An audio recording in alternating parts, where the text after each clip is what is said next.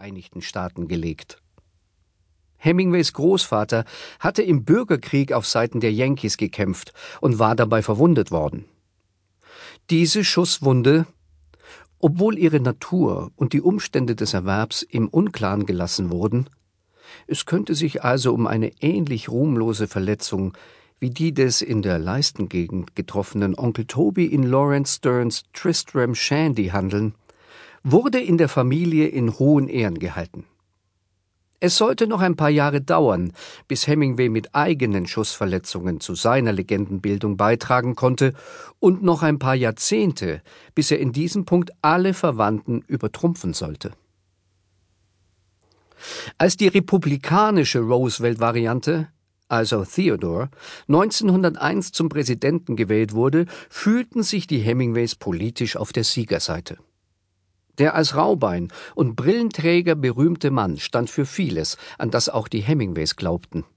Gewinnstreben, Naturverbundenheit und die ständige Bereitschaft, jedem eine Lektion zu erteilen, der nicht akzeptierte, dass man im Recht sei.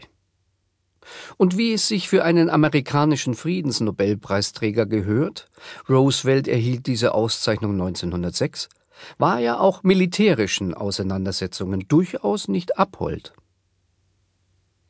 Es gibt Fotografien aus Hemingways Kindheitstagen, auf denen es den Anschein macht, als posiere er für eine Verfilmung der Abenteuer von Tom Sawyer und Huckleberry Finn. Auf dem Kopf einen Strohhut, in den Händen eine Angel, die Hosenbeine hochgekrempelt und bis zu den Knöcheln im Wasser. Aber für den kleinen Ernest der sich damals auch Huck Hemmingstein rufen ließ und später Huckleberry Finns Abenteuer als die Quelle aller amerikanischen Literatur feierte, waren die Ausflüge in die Natur keine Flucht aus der Welt der Zivilisation, sondern Teil des Curriculums. Sowohl Vater als auch Mutter legten Wert darauf, dass sich ihre Kinder in der Natur nicht nur bewegen, sondern auch behaupten konnten. Hemingway litt seit Kindertagen an einer Sehschwäche auf dem linken Auge, was ihn aber nicht daran hinderte, sich bald zu einem beachtlichen Schützen zu entwickeln. Trotz des schwachen Auges fing er erst mit knapp 30 Jahren an, eine Brille zu tragen, was bei einem Schriftsteller, der sich für seine Beobachtungsgabe und seinen Blick fürs Detail rühmen ließ, bemerkenswert ist. Die kleinen Hemingways wurden von ihrem Vater, für den die Ausflüge in die Natur eine Möglichkeit zur Flucht aus der Rolle des Gatten und Familienvaters boten, zu kundigen Waldläufern ausgebildet. Als Ernest zehn Jahre alt war, bekam er sein erstes Gewehr geschenkt. Die Kinder lernten, wie man ein Feuer macht und am Leben hält, sich ein Nachtlager bereitet und wie man Fallen stellt. Wichtiger noch, sie lernten, wie man seine Beute zur Nahrung macht.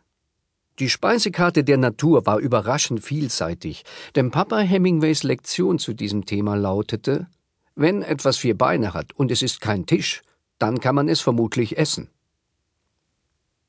Wer, aus welchen Gründen auch immer, Vorbehalte gegen das Weidwerk hat und sich deshalb von den in Hemingways Publikationen vielfach auftauchenden Elogen aufs Jagen und das unsichtbare Band zwischen Jäger und Beutetier abgestoßen fühlt, sollte bedenken, amerikanische Jagd findet nicht auf dem Hochsitz statt. Diese Form, das gestehen selbst ihre Befürworter ein, hat etwa den Spannungsgehalt eines Films von Wim Wenders. Man sitzt und sitzt und hofft und hofft, dass endlich was passiert. Irgendwann betritt dann vielleicht ein Reh die Lichtung, äugt und äst, und bumm, ist es auch schon vorbei. Die amerikanische Pirsch verläuft ganz anders. Man kommt dem Wild nahe, etwa bis auf zwei Dutzend Schritte. Aus dieser Entfernung sieht sogar ein Wildschwein respekteinflößend aus, von größeren Tieren ganz zu schweigen. Wenn man sich dann noch an den Kodex hält, dass das Wild nur in der Bewegung geschossen werden darf, wird die Begegnung zu einer Konfrontation, bei der das Tier nicht völlig chancenlos ist. Natürlich ist ein Jäger mit einer funktionierenden Waffe und ruhiger Hand immer noch klar im Vorteil. Trotzdem fällt es um einiges leichter, dieser Jagdvariante eine gewisse Fairness zuzugestehen und ihren Reiz nachzuvollziehen. Ebenso wichtig wie das Überlebenstraining in freier Natur war für die Hemingwaysche Erziehung das Training